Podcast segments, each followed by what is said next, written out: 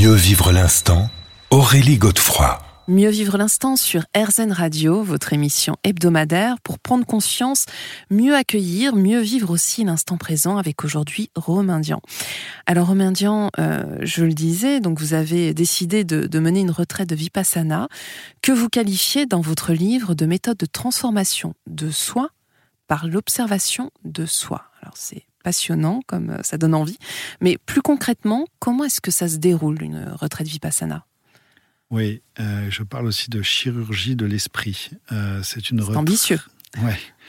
eh bien, c'est une retraite extrêmement euh, introspective, où l'on médite 10 heures par jour pendant 10 jours avec euh, quand même un certain nombre de restrictions, puisqu'on ne peut pas prendre de notes, euh, on ne peut pas euh, écouter de musique, par exemple, on ne peut pas non plus regarder les autres.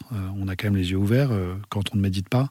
Oui, puis je crois que les hommes et les femmes sont séparés aussi. Les hein. hommes et les femmes sont séparés pour éviter toute interférence, jeu de séduction, Toute tentation. tentation, voilà, parce que ce n'est absolument pas le sujet. Et donc, ne pas regarder les autres pour mieux regarder à l'intérieur de soi. Et euh, après, on rentre dans la technique en elle-même, qui est une technique basée sur les sens. Et donc, en fait, je prends conscience euh, de, de quelque chose d'assez nouveau, qu'il y a un lien entre pensée, émotion et sensation. Ce que vous n'aviez jamais expérimenté avant? Pas vraiment. D'accord. Euh, c'est pas quelque chose que j'avais, je crois, jamais entendu. C'est quelque chose que j'aurais adoré apprendre à l'école d'ailleurs. Euh, mais du coup, je commence aussi à comprendre, comme je suis dans cette recherche, hein, de- d'essayer de, me calmer. hein. c'est aussi tout, tout simple. hein. Ma recherche, elle est quand même avant tout d'être dans un mieux-être et d'arriver à être plus, plus calme, plus en paix à l'intérieur. Et donc, euh, je m'intéresse à tout ce que je peux trouver. Et Vipassana se met donc sur ma route. Et euh, je réalise euh, bah, qu'il y a aussi, euh, à travers cette, cette technique, cette méthode, pour moi, un gros potentiel d'accalmie.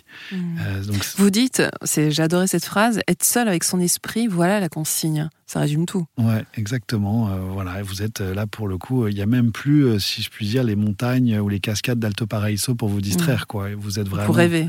Voilà, vous pouvez plus. euh, vous, ne, voilà, vous, vous ne pouvez plus vous échapper à vous-même. Et, finalement, euh, c'est un, pour moi, c'est un luxe. Euh, on vit dans un monde aujourd'hui où on a rarement ce genre de moment, de temps euh, qui nous est imparti.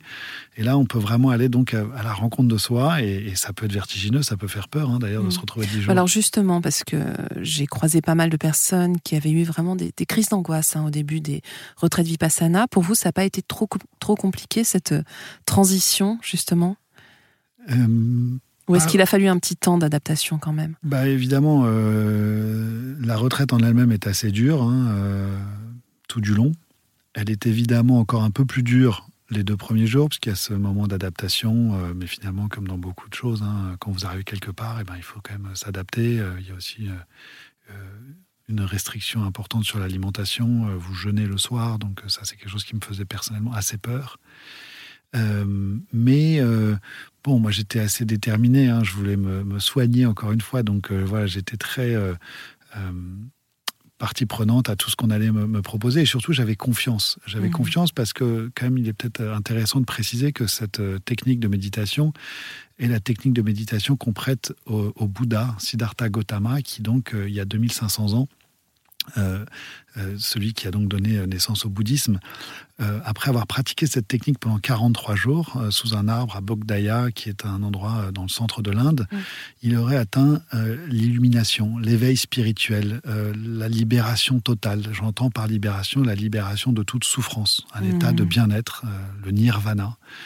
comme Toute on- souffrance, tout désir. toute ouais. souffrance, tout désir, voilà, par justement cette exploration euh, des sens. Alors évidemment, j'en parle plus en détail dans le livre et j'essaie d'expliquer euh, plus précisément possible, mais c'est assez, euh, c'est un peu long peut-être à expliquer Oui, ici. oui, oui. Et puis c'est vrai que j'invite tous les auditeurs du coup à, à lire ce passage dans votre livre et euh, ce que vous dites aussi sur Goenka qui a beaucoup euh, démocratisé entre guillemets cette pratique hein, de vipassana. Voilà, à qui on doit aujourd'hui voilà, la, la- la- la- la démocratisation de la pratique et qui a été l'ambassadeur là dans les dernières décennies euh, de Mhm. cette technique euh, qui était un peu resté euh, un secret gardé en Inde et en Birmanie. Mais qu'on peut pratiquer maintenant Mais en France. maintenant, voilà, je Ouais. le précise, il y a des centres partout dans le Ouais. monde, y compris en France, et cette retraite est sur donation libre, donc vraiment euh, tout le monde peut y participer. Et vous alors, qu'est-ce que vous, si on devait résumer en quelques mots, qu'est-ce que vous en avez retiré de cette retraite qui est encore une fois très exigeante? Euh, Est-ce qu'il y a eu un avant et un après? Ouais, il y a eu un avant, un après. Bon, encore une fois, pour ma part, cette retraite s'inscrivait dans un ensemble d'expériences euh, voilà, qui, ont duré plusieurs mois à ce moment, qui était donc ce premier voyage euh, au Brésil. Euh, mais évidemment, euh, c'est compliqué de résumer là en, quelques mots euh, ce que j'ai retiré de, cette retraite. Euh, mais c'est notamment cette notion des distractions du monde, le fait que finalement, on est tous, quand on s'extrait du monde comme ça pendant dix jours, on a vraiment un, une possibilité de mettre pause et d'avoir vraiment un regard différent sur le monde.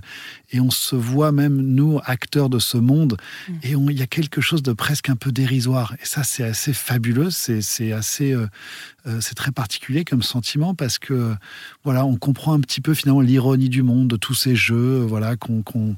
qu auxquels on ne participe du coup. Euh plus forcément. On se retrouve dans quelques minutes, Romain Dian, déjà pour la fin de cette émission.